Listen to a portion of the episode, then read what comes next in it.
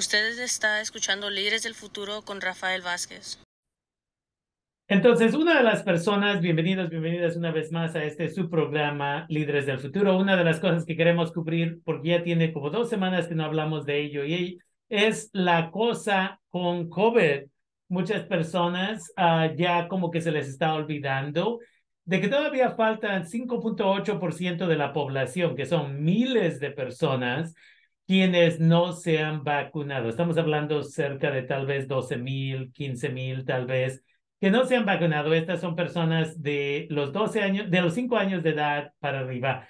Entonces es importante de que nos demos cuenta que hasta ahorita, en las pasadas 24 horas, han existido 26 nuevos casos de COVID.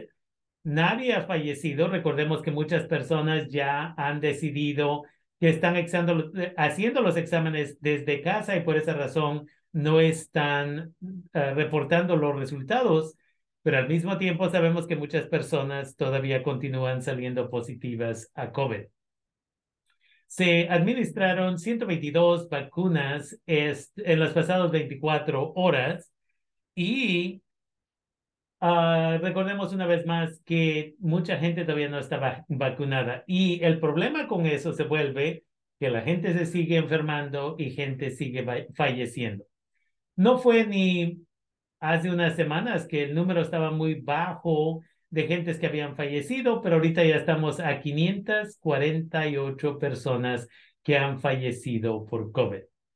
Muchas de estas personas y quienes de veras debemos de proteger son las personas que tienen enfermedades del corazón, enfermedades como diabetes, que están sobrepeso, gente que tiene asma, esas son personas que están en peligro y obviamente la gente anciana, que es la razón por la cual en el condado de Sonoma todas las gentes ancianas se vacunaron primeramente y se siguen cuidando a sí mismos y mismas. Y a veces somos nosotros, nosotras, quienes debemos de apoyar a nuestros familiares, quienes no estamos haciendo lo posible en estas situaciones. Entonces, es importante de que mantengamos en mente de que tenemos que cuidar a nuestros ancianitos, ancianitas, pero también tenemos que cuidar a nuestros hijos, hijas pequeños y pequeñas que tal vez todavía no se pueden vacunar. Y tenemos que cuidar al compañero, compañera de trabajo y a amigos y amigas.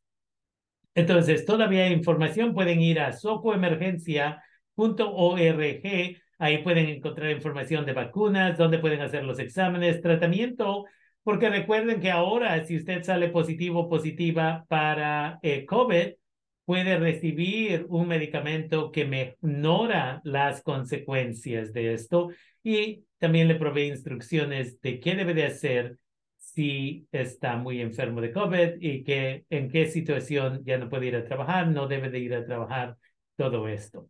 Entonces, se le invita a la comunidad de que mantengamos en mente esta información y que apoyemos a los seres queridos que queremos aquí para esas graduaciones que ya van a llegar en algunos meses, sea a finales de mayo o a principios de junio, para algunos de ustedes, algunos de ustedes a mediados de junio. Entonces, si queremos que la abuelita esté ahí, si queremos que el ser querido esté ahí, debemos de cuidarnos.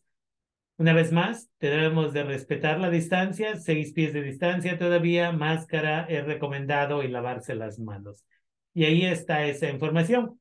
También queremos recordarle a la comunidad de que sigamos manteniendo el ojo a los vecinos y las vecinas, ya que las temperaturas siguen cambiando. Ahorita está un poco frío allá afuera de las instalaciones de KBBF. Y por esta razón, una vez más, mantenga el ojo con gente que tal vez tiene enfermedades crónicas también y los vecinos, las vecinas, una vez más, pero también a nuestros hermanos, hermanas y otras personas que no tienen dónde vivir. Es esencial de que si tenemos un suéter, si tenemos una chamarra, hay que donarlo, pero solo a organizaciones que van a hacerles llegar estas cosas inmediatamente. Entonces, a veces hay organizaciones no lucrativas que donamos esto pensando que va a terminar en las manos de estas personas que no tienen un lugar donde vivir y en el final terminan vendiendo o revendiendo lo que estamos regalando. Entonces, asegúrense, hay algunos lugares localmente donde podemos apoyar a la comunidad para que así ellos y ellas puedan beneficiarse de esta información y puedan una vez más mantenerse sanos y salvos. Entonces, siempre probemos un poco de información. Allá en Petaluma está COTS, C-O-T-S, y está en el 900 de la Hopper Street. Usted puede ir ahí y donar suéteres y chamarras tal vez, aunque estén un poco usadas, pero obviamente en una condición de que van a poder ser usadas. y una vez más, hay diferentes otras organizaciones, incluyendo Social Advocates for Youth. Ahí también pueden donar o pueden ustedes donar en otros lugares del condado donde la gente va a poder recibir esto.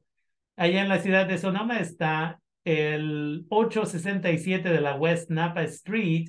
Y una vez más, usted lo dona ahí y de ahí ellos, ellas verán cómo van a usar estas cosas. Pero es importante de que mantenga esto en mente. Debemos de cuidarnos, debemos de cuidar a nuestros seres queridos y debemos de cuidar a nuestros vecinos, vecinas. Ahí está esa información para ustedes acerca de COVID y cómo también debemos apoyar a la gente que de lo necesita.